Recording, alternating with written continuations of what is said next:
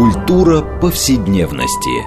Здесь мы говорим о том, что формирует и наделяет смыслом наше прошлое, настоящее и будущее. Ведущая, главный редактор издательства «Новое литературное обозрение» Ирина Прохорова. Культура повседневности. Программа предназначена для лиц старше 16 лет. Здравствуйте. Мы продолжаем наш цикл передач под общим названием «Культура повседневности». Хочу напомнить нашим радиослушателям, что мы в этой программе говорим о материальной культуре, о наших жизненных практиках, о повседневном опыте. Все то, что мы часто пренебрежительно называем бытом. А наша программа стремится показать, что на самом деле наш весь повседневный опыт – это важнейшая часть культуры, культуры в целом. И сегодня мы поговорим о такой увлекательной теме, как жизнь русских дворян в XIX веке. И э, уже наша традиция, что мы нашу тему выбираем, э, отталкиваясь от выхода какой-то важной книги. Ну вот недавно вышла книга американской исследовательницы Кэтрин Петеринг Антоновой, которая называется «Господа Чихачевы. Мир поместного дворянства в Николаевской России». А, и мы поговорим, отталкиваясь от этой книги, о каких-то важных явлениях жизни а, поместного дворянства, которые, может быть, нам не очень известны и будут противоречить тому, что мы читали в литературе, когда учили в школе и не только. А мы будем беседовать с нашими двумя гостями. Я хочу представить вами. Это Галина Николаевна Ульянова, доктор исторических наук, главный научный сотрудник Института российской истории Российской академии наук. Здравствуйте, Галина Николаевна. Здравствуйте. И второй наш гость Дмитрий Споров, историк, президент фонда «Устная история», редактор серии «Что такое Россия». Здравствуйте, Дмитрий. Я Ирина Прохорова, главный редактор издательства «Новое литературное обозрение», ведущая программы. А, ну, вот действительно, я бы сказала, вот как уже издатель могу сказать, что все, что связано э, с историей дворянства, привлекает невероятно читателей. А, и если выходит какая-то интересная книга, посвященная дворянству XIX века, началу XX века, это точно всегда успех. Вот мне на самом деле хотел просто задать вопрос, вот чисто такое любопытство вам как читатели, и не только исследователи. А почему вам кажется, что вообще тема дворянства так важна и так интересна для русского читателя? Вот в чем, да, потому что я для себя иногда задаю вопрос, ну вот почему, ну почему, ну как про графьев, простите, да, так просто все на расхватывают. Вот, э, не знаю, вы просто как читатели и граждане, как, почему вы считаете, так может быть? Если как да. читатель, да. Мне кажется, есть э, в дворянской истории какая-то гармония и счастье жизни. Вот это главное, потому что очень всегда у нас была сложная история и сложная повседневность. Если мы будем рассматривать истории крестьянские, они будут малоизвестные, потому что мало документов, и малосчастливые, потому что очень сложная судьба. А дворянская жизнь все-таки была более э, насыщенной культурно и материально, Поэтому, как бы мы ни относились к этой э, стороне русской истории, она всегда будет популярна и всегда понятна, потому что у нее есть э, какие-то рамки, и нам, в общем, приятные поведенческие и не только поведенческие традиции. Вот мне так кажется. Галина а вы как считаете? Да, я соглашусь с Дмитрием Борисовичем, что э, мы ищем в книгах о дворянстве какого-то эталона гармонии, потому что дворянство с 18 по крайней мере, века, оно в законодательстве, в социальной жизни представляется высшим сословием, привилегированным сословием, с особыми правами.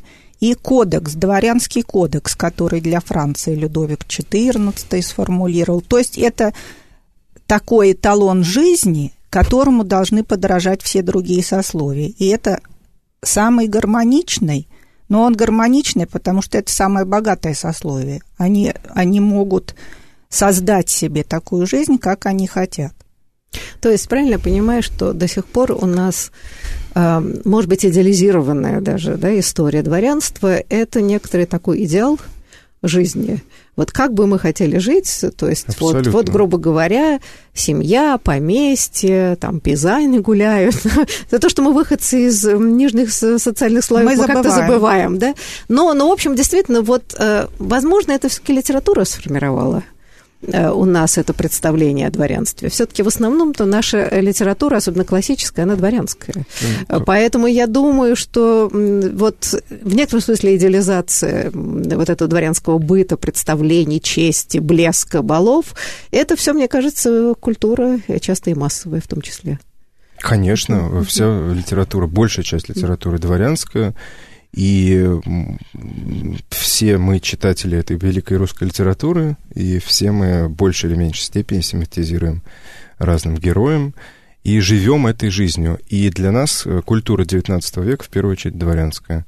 Уж Ничего с этим не поделаешь. Но... Конечно, это идеализация на 100%. Потому что но мы идеализируем, потому Конечно. что мы выбираем войну и мир, но мы забываем о господах Головлевых где очень жесткие отношения в семье и антагонистические. Мы ищем безмятежной жизни в книгах Конечно. о дворянстве. Мы ищем успокоение своей нервной системы, измученной Конечно. современной жизнью. Но есть господа Головлевы, был еще такой писатель Терпигорев – под псевдонимом Матава, который ввел термин в русскую литературу, в русскую историю «оскудение дворянства». Он описывал жизнь дворянства уже накануне отмены крепостного права в 1830-е в 1840-е годы. И если вот говорить об этой книге, то как раз в этой книге а, у нас показано вот не это блестящее дворянство, как говорится, титулованная аристократия, mm. а показано среднепоместное дворянство, которое вело трудовую жизнь, пусть помещичью, но трудовую. Они вставали в 6-7 утра, им нужно было хозяйство, долги у них были. Вот, и я хотела бы сказать, что насчет выбора книги. В английском варианте книга называется «Обыкновенное супружество. Мир дворянской семьи в российской провинции». И вот я знакома, поскольку с автором, то э, при переводе на русский язык надо было дать название, которое бы какие-то аллюзии на русскую литературу ну, да, имело. Да, И было два варианта, насколько я знаю.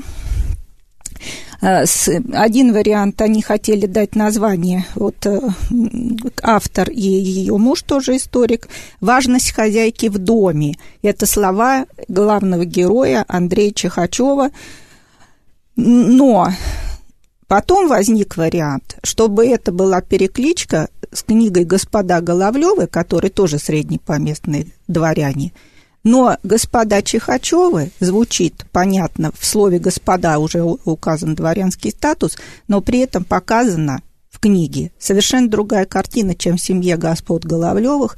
Это показана как раз картина семейной гармонии, но показано трудный вот этот путь, как они этой гармонии достигали. Ну да, мне кажется, знаете, что интересно в книге, в книжке огромный материал привлек, потому что э, вот эпистолярий, вообще архив этой семьи сохранился, а она была достаточно культурная, они много переписывались. И э, здесь действительно возникает вот образ это среднепоместного дворянства, который совсем не отражен в книгах. Вот скажем, да, мы же все равно через литературу. Или вот только такое сатирическое снижение, как господа Головлевы.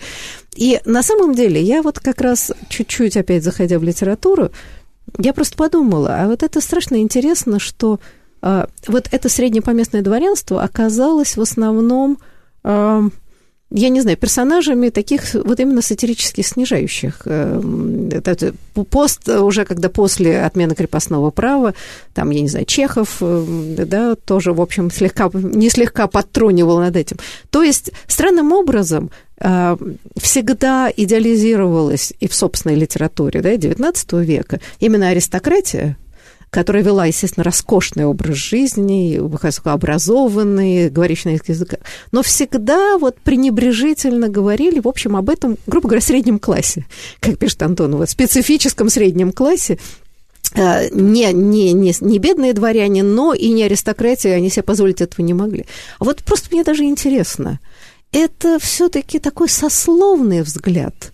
Вот почему? Потому что то, что в книжке возникает, вполне даже сочувственное. Да, это довольно консервативный был класс, вполне себе верный там, царю и отечеству, но при этом совершенно не невежественные. Нельзя сказать, что какие-то уж совершенно там чудовища, даже вполне себе симпатичные люди.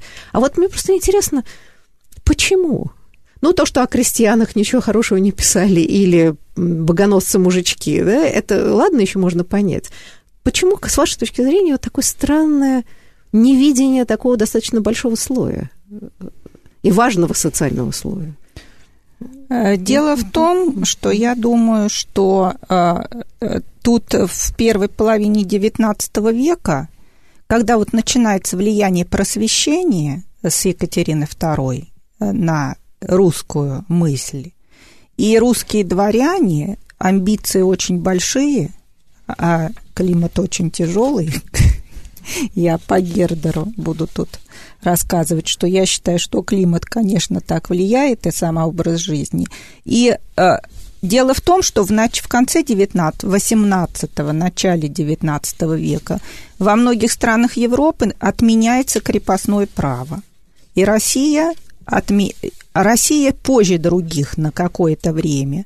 И дворяне, которые, конечно, Франция для них, это французский язык, это и Ключевский писал, что страна разделена на две большие группы. Одна группа говорит по-французски и мыслит европейскими категориями, остальное население говорит по-русски. И вот эта ориентированность на французскую культуру, они смотрят на Европу, и они смотрят, а вот во Франции-то уже отменили крепостное право, а вот в Австрии-то там уже отменяют крепостное право, а мы все никак не отменяем, и у них какое-то чувство такого стыда, отставания возникает. Может быть, я со мной не, не все согласятся, ученые, но мне кажется, вот это вот имело большое значение. Поэтому такой критический заряд, но критический заряд, ведь Салтыков-Щедрин сам происходил из этого среднепоместного дворянства.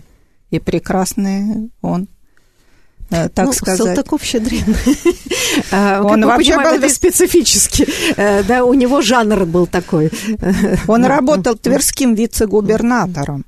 И при этом он сидел и вот это, вот это все прекрасное свои писал. Да, ну два слова. На самом деле вот это мелкопоместное дворянство, оно дало очень ну, собственно, все э, основные направления развития и чаяния развития XIX века это мелкопоместное дворянство.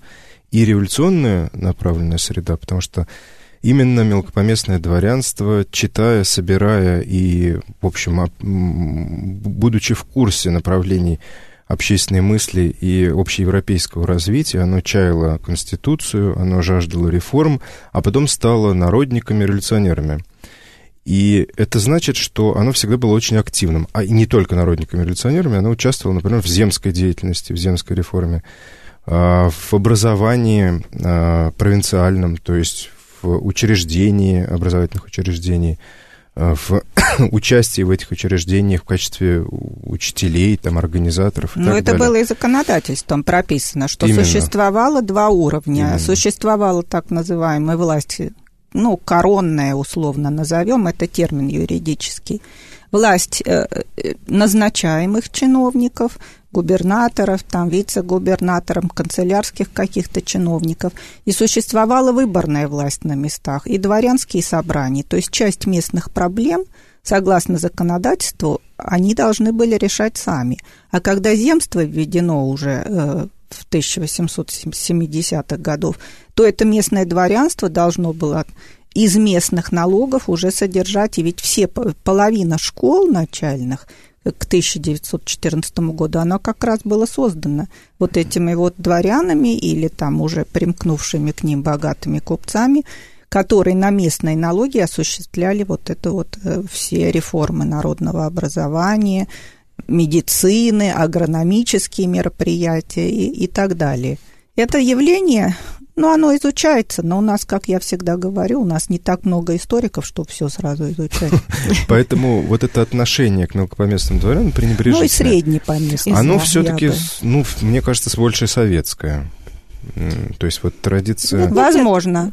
Возможно. Да, но с другой стороны, ну, судя по литературе, возможно, если мы серьезно будем изучать какую-нибудь литературу второго ряда, там мы увидим это. Но вот то, что мы считаем каноном и классикой основной, в общем, действительно, этих людей как бы нету.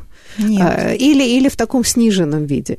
Но ведь то, что мне кажется очень важно в книге Пекин Антоновой, а, что у меня возникло ощущение, когда я ее читала, что литература не вот то, что она пишет, о том, что жизненные практики и она описывает очень подробно жизнь в поместье, вот как распределялись роли, чем занималась жена, чем занимался муж, а, отношения их там с соседями и все прочее. Вся эта жизненная практика, которые были, в общем, для людей, ну, нормальные, да, это не было... Они совершенно не совпадали с теми идеями, которые приходили из... То есть во многом не совпадали э, с идеями, приходящими значит, после эпохи просвещения, собственно, в Россию. Но самая интересная там история – это вот так, как мы называем гендерные роли, то есть чем занималась э, хозяйка, то есть, грубо говоря, да, помещица, и чем занимался помещик. Потому что в такой дидактической идеализированной литературе западноевропейской, то есть женщина-хранительница очага, вот она сидит дома с детьми, а муж, так сказать, занимается деятельностью.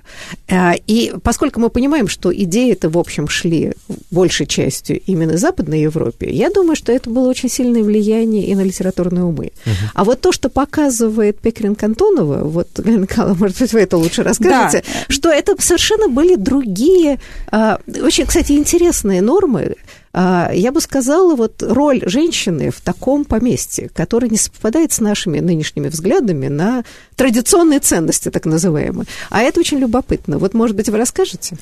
Вы знаете, последние 20 лет развивается в науке такое направление, как история женщин, история повседневной жизни. И э, когда начали историки изучать историю женщин, то вначале они определили, что в большинстве стран Европы в XIX веке мужчина находится в политике, в экономике и в военном деле, а женщина в это время рожает детей, воспитывает и ведет хозяйство. И возникла, а, возникла в 80-е годы так называемая теория разделенных сфер. Ну, так переводится на русский язык, это название этой концепции – и вот эта теория разделенных сфер, вышла в Англии книга на эту тему, а, и ее стали применять и искать материалы во всех странах. Нашли материалы. Потом проходит еще там лет 10-15. И последние вот уже 20 лет стали смотреть и видят, что женщины и в предпринимательстве, и в хозяйстве – и крупные помещицы, и даже э, моя одна коллега из Германии, она обнаружила, что фирму Круп, крупнейшая металло, металлоизделий фирма, она существует с начала XIX века, почти 20-30 лет ее тоже возглавляли женщины из семьи Круп, которые имели право всех, принятия всех экономических решений, то есть это не были формальные фигуры. И сейчас э, вот сосуществует Какие-то вещи мы объясняем с точки зрения теории разделенных сфер, а какие-то сферы мы объясняем с точки зрения э, других теорий. Там не буду научные термины приводить в нашей передаче. И даже если мы будем Диккенса читать, то мы увидим, что в романах Диккенса там тоже многие женщины участвуют в каких-то вещах. Ну, я хотела бы сказать, что, что тут в этой книге – Э, в этой книге, значит, это супруги, которые поженились в возрасте, э, тут это все очень интересно, они поженились, когда было ей 20, э, ему 21 год, у нее было имение, и у него было соседнее имение, но Андрей Чехачев, он уже был, участвовал, он уже отслужил в армии в качестве офицера – и вот в 1847 году он записывает в дневник, я просто маленькую вот пять строчек процитирую, его взгляды на женщину. А, когда его дочери было два года, он записал, надлежит внушить девушке, какой она должна быть всегда, то есть и в одиночестве, и в замужестве, кротость, смирение, доброта, справедливость, чувствительность и сострадание к подвластным и ко всем. Вот достоинство ее. А пронырство, хитрости, желание быть над мужем властелином, притворство и тому подобное составляют, собственно, ее, так и мужа, и всего семейства несчастье. Вот это пишет молодой 30-летний мужчина. Ну, вполне в духе романтизма. В духе романтических, да, да всяких теорий. А вот интересна практика э, в Он воплощал, он, он пытался воплотить это. Да, но смотрите, то, что пишет на самом деле Петнет Антонова, она пишет о том, что вот эти западноевропейские идеи о домашней жизни не так уж легко принимались э, российским обществом, которое развивалось в экономических и политических условиях, очень отличавшихся от западноевропейских. А, и мне кажется, что... И она же и пишет, что особенно отличались от этого идеала представления провинциальных помещичьих семей о материнстве.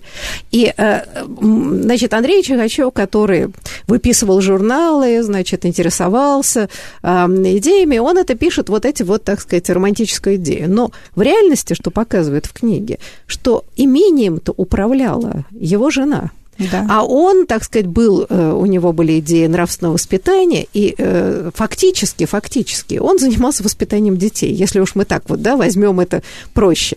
А всеми хозяйственными вещами, а хозяйство это не, не квартирка, а это все имения, причем отдаленные, у нее же там было несколько деревень, у них там 300-400 душ, они были такими средними помещиками. Причем эти деревни разбросаны были иногда ну, очень далеко друг от друга. километров. Да, и она, собственно говоря, вот этим заведовала. То есть это огромное, это словно хозяйство здесь так, значит, оно звучит совсем не домашнее.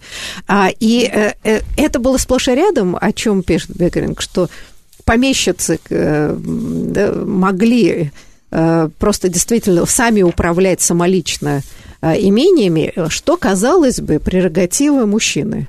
А, и то, как объясняет Антонова, это Пекарин Антонова, что потому что э, в представлении э, поместного дворянства хозяйство, это все подпадало под идею хозяйства. Да, то есть на самом деле, значит, крупный латифундист, то есть латифундистка, да, которая в этом имении считал, что это хозяйство. И вот здесь как раз очень любопытно, что это совершенно не совпадало западноевропейскими представлениями о вот этих, собственно, разделении ролей. А, и э, что бы там ни писалось, а вот практика была совершенно другая. И, кстати, вот здесь я хотела бы, Галина Николаевна, вам сказать, ведь эм, э, она, э, автор приводит как раз книгу Мишель Морези «Бабье царство», которая тоже была издана в России, где рассказывалось о том, что, в отличие от Западной Европы, у дворянок было значительно больше юридических прав. Вот, может быть, вы здесь скажете тоже, да, что вообще на самом деле мало известно, потому что представление об этой патриархальной жизни, что вот, значит, вот жена там ангелы дома, а муж там, значит, на всех передовых, а выясняется, что на самом деле ситуация в России, вот, поразительным образом, есть что похвалить иногда, была намного интереснее и с точки зрения женских прав намного лучше, ну, мы говорим о дворянках прежде всего, чем, например, в Западной Европе в 18-19 веке. Да, действительно, в XIX веке э, Россия, в отличие от большинства европейских стран, отличалась тем, что в России женщины имели право личной собственности.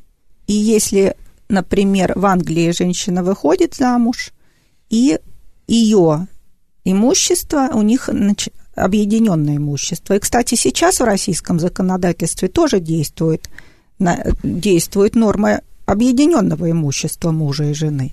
А в России в XIX веке, это для всех сословий, не было браком не, это я просто процитирую по памяти, браком не составляется общее имущество мужа и жены. Более того, муж и жена могут вступать с собой в отношения купли-продажи, дарственной, как совершенно посторонние люди.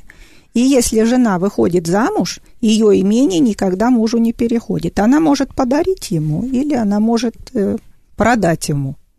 Вот на этой самой интересной ноте мы сейчас ненадолго прервемся на перерыв, а, и после этого мы продолжим, потому что, мне кажется, это одно из самых интересных явлений российской жизни, которое совсем неизвестно. Это, опять же, разговор о традиционных ценностях, которых мы так э, жаждем.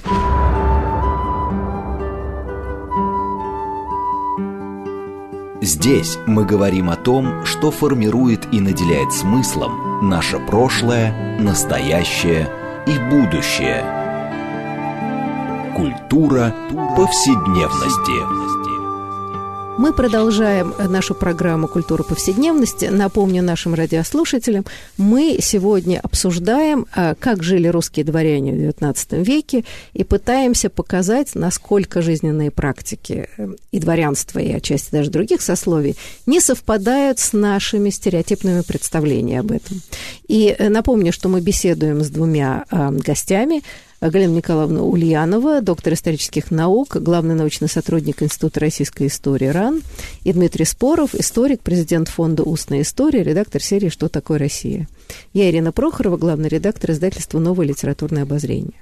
А, ну, Галина Николаевна, вот вы до, до перерыва начали очень интересную тему о том, что а, в России женщины, и не только дворянки всех сословий, имели право на личное имущество а, и собственность, и она была неотчуждаемая, что э, они могли иметь свою собственность, не отдавать ее мужу, а, значит, э, продавать, покупать самостоятельно. Вот, может быть, еще расскажете несколько интересных вот фактов из этой части, потому что мне кажется, что это довольно интересная и необычная история, которая мало кому Э, Пока ну, как бы, известно. Да, да, да, просто потому что есть представление, потому что именно нынешнее законодательство у нас вполне себе и я бы сказала, вот это совместное имущество, да, которое потом надо делить непонятно как, ежели что. А то, что уникально было в России, да, вот хотелось бы немножко это тоже поподробнее. Значит, в 1753 году была введена норма, что браком не составляется общее имущество мужа и жены. Хотя мы прослеживаем это вообще с 16 с 15 века, что э, у женщины могло быть свое имущество. Она выходит замуж, ее имущество остается при ней. Согласитесь, что это конфигурацию вообще вот отношений в семье, это существенно определяет. И, во-первых, это независимость женщины экономическая. И, во-вторых, муж должен больше как-то считаться с ней, потому что она э, полное юридическое право, она никому не делегирует эти права.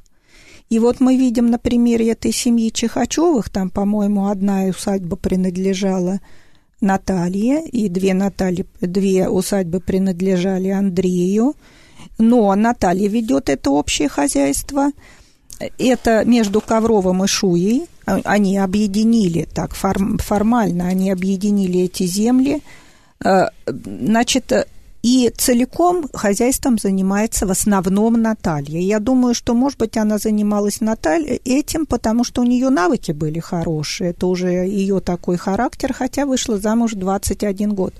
Но надо сказать, что как и дворянских девушек, так и купчих их родители готовили к этому. И мы можем даже по документам часто видеть, что, например, там купчих учат уже в школе, они учат бухгалтерию, они учат, учатся вести книги. Потом существуют такие памятные книги, мы их находим, они очень редко бывают, но в музеях и в российских, и в Европе они встречаются иногда. Иногда в некоторых семьях даже в Москве сохранились такие книги XIX века.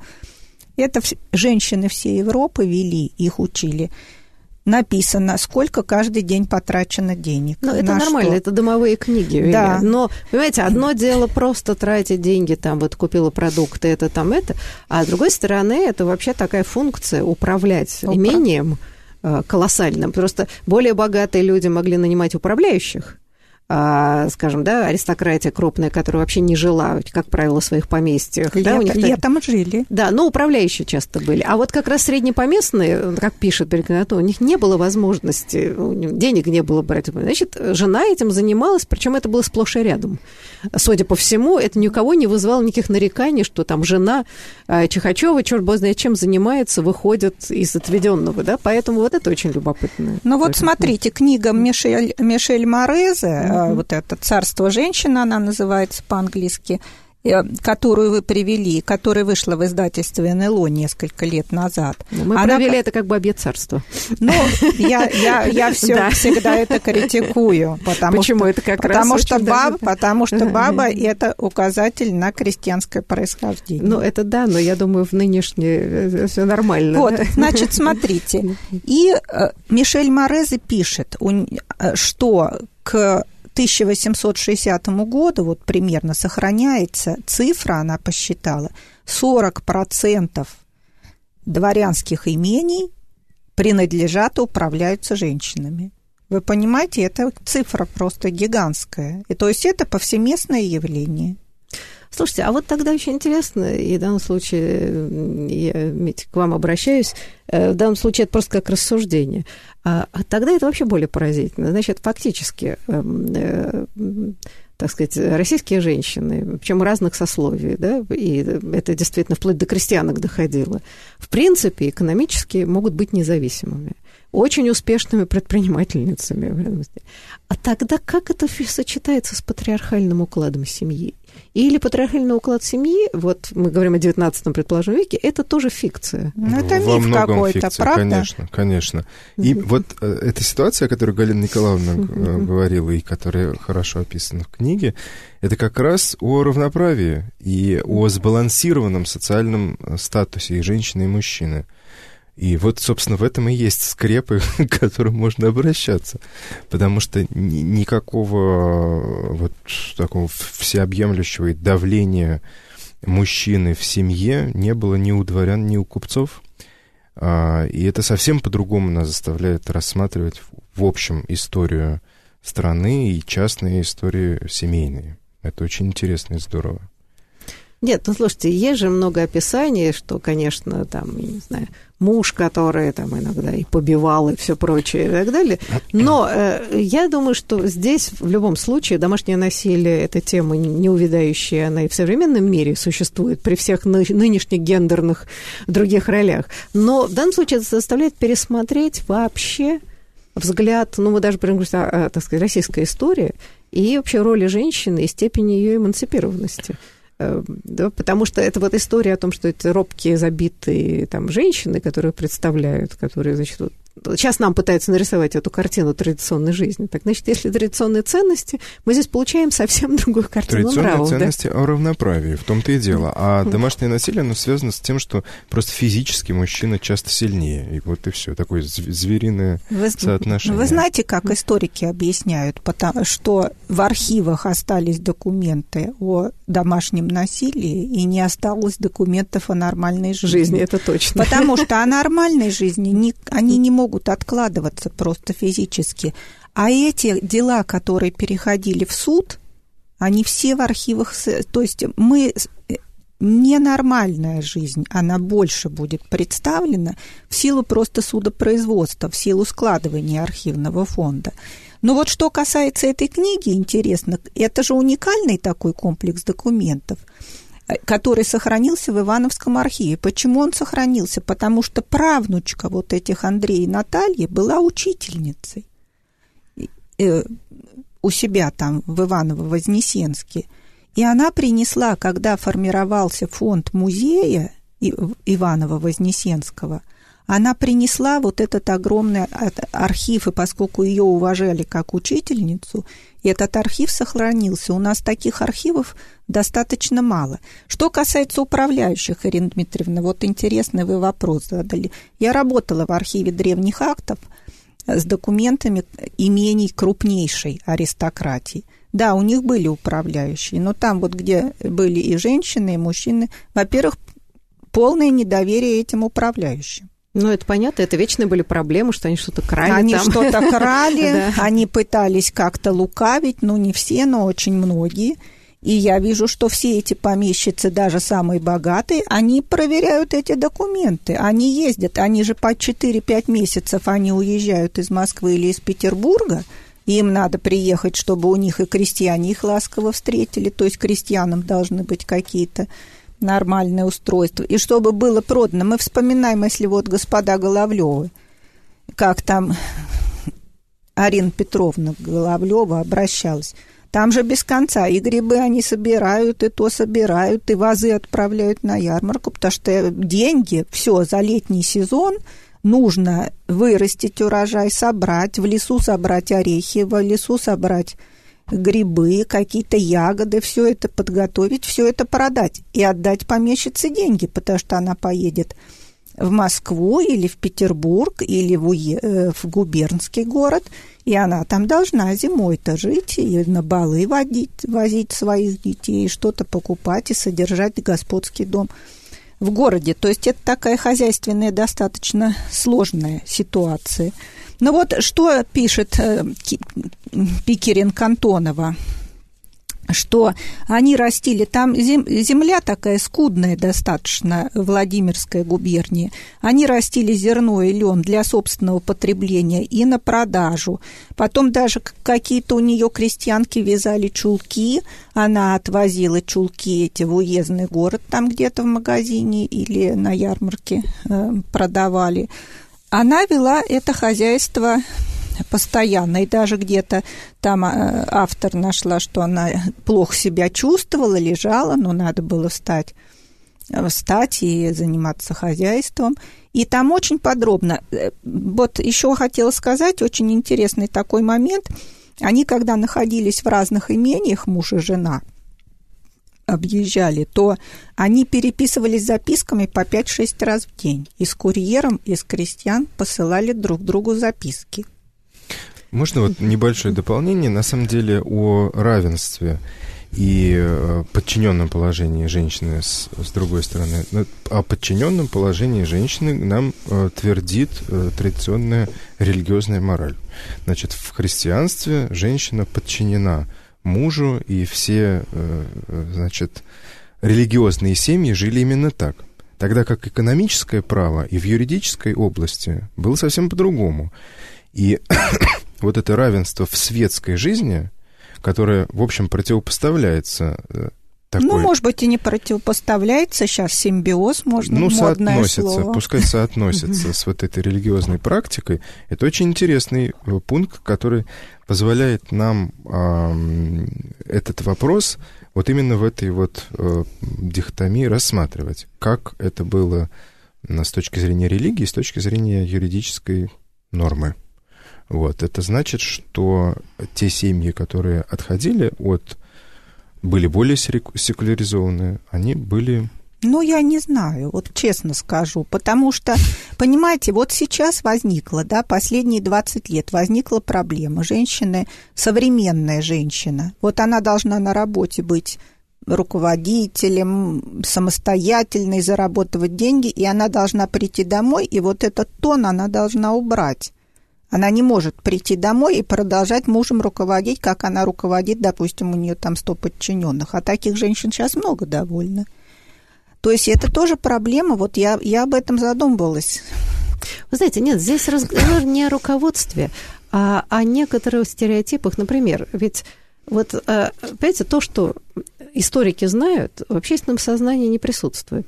И то, что дворянок обучали не только на фортепианах играть, а, извините, вести огромное хозяйство, быть вообще предпринимательницами, если получится, и состояние могли оставить даже незамужней дочери, да. что было почти невозможно долгое время в западноевропейских странах.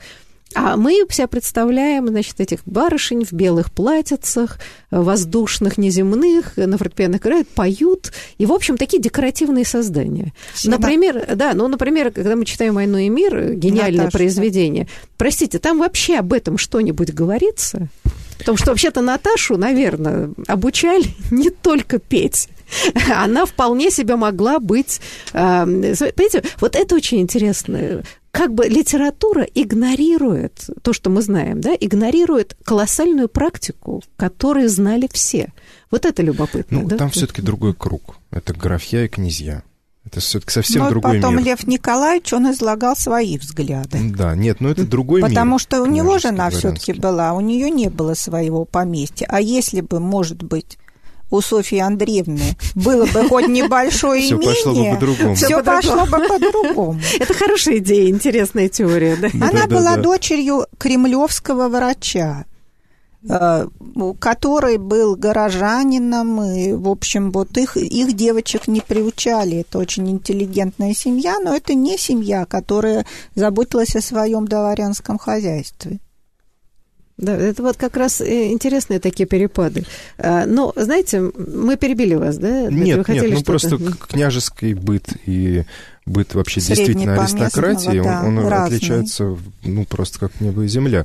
И, конечно, они не готовили своих дочерей для того, чтобы они управляли А я думаю, что имениями. готовили. Вот я, я думаю, что на самом деле, ну, мы, знаете, как говорят, есть такая нет людей здоровых, есть недообследованные. Если мы применим это к истории, нет каких, если мы чего-то не знаем, значит, мы просто не исследовали этот вопрос в истории. Слушайте, да, ну, были, например, а... там вдовы, да, очень богатые, у них были имения они жили. Спрашивается, если так вот прикинуть, они не могли не заниматься своими большими этими поместьями, значит, наверняка они что-то соображали в этих делах. Они соображали, да, потому что они должны были все документы подписывать. Конечно. И если она подписывает документы, она своего управляющего 10 раз проверит больше, ну, 80%, 80% этих женщин владелец имений, а в имениях же было не только обязательно сельское хозяйство, в имении могли быть какие-то химические заводы, могли быть кожевенные заводы, текстильные предприятия. И таких предприятий было полно. Вот это даже Наталья Борисовна Шереметьева, которая э, пиковая дама, прообраз, один uh-huh. из прообразов, и литература веды спорит, там, кто был прообразом пиковой дамы. Так она там такой вообще жесткий порядок был, у нее было более пяти тысяч крепостных. Что там восстания были, полицию из города вызывали, потому что она на этих своих заводах, этих крестьян так вообще даже издевалась над ними, огромный рабочий день сделала и так далее. Мы просто только по этим документам можем узнать. Да, вы знаете, но вот я хотела бы э, чуть-чуть, мы увлеклись эм, э, женским вопросом, ну, важно, потому что это действительно малоизученная тема. Но очень интересно еще, э, как Пекинг Антонова описывает вот способ существования это среднеповестного дворянства в их связях с разными социальными группами. Потому что, конечно, богатая аристократия, она хорошо показывает, да, что это, конечно, было очень сословное общество. И, значит, богатые аристократы, разумеется, общались между собой большей частью, а вот среднепоместные, они должны были, и, собственно, так или иначе на практике общались довольно тесно со всеми, не только со своей ровней, но и, там, я не знаю, с торговцами, э, буржуазией, которая была купцами, и собственными крепостными. Если это было тем более там несколько ну, и это было 300-400, они их да, всех практически да, знали, да? да? И это интересным образом, ведь это тоже другая система существования. При всех, э, ну, как сказать, эм, при всем понимании своего, так сказать, избранного положения, да, что они дворяне и так далее, я бы сказала, что на практике они были вынуждены быть более демократичными. Им надо было ладить с большим количеством людей в этой небольшой губернии, и особенно вот в маленьких городках. Вот мне кажется, это тоже очень интересный момент – потому что у них не было такой жесткой замкнутой сословной среды. Ну вот а, Кэтрин Пикеринг Антонова, она рассказывает, у нее несколько глав посвящено тому, как они общались со своими соседями по имению, как они ездили в гости, они могли в уездном городе встретиться – они в Москву ездили. Дело в том, что у них в Москве даже дом по каким-то документам фиксируется, но эту историю не удалось автору распутать, потому что дом существует, но там была ситуация, что брат оказался, вот она такая хозяйственная была женщина, это Наталья, а брат у нее оказался мод – и он наделал долги. Он был, по-моему, там бывший военный такой, пользовался успехом у женщин. И оказалось, что им нужно расплачиваться еще за его долги, поскольку э, вот то, что после родителей Натальи и этого брата осталось.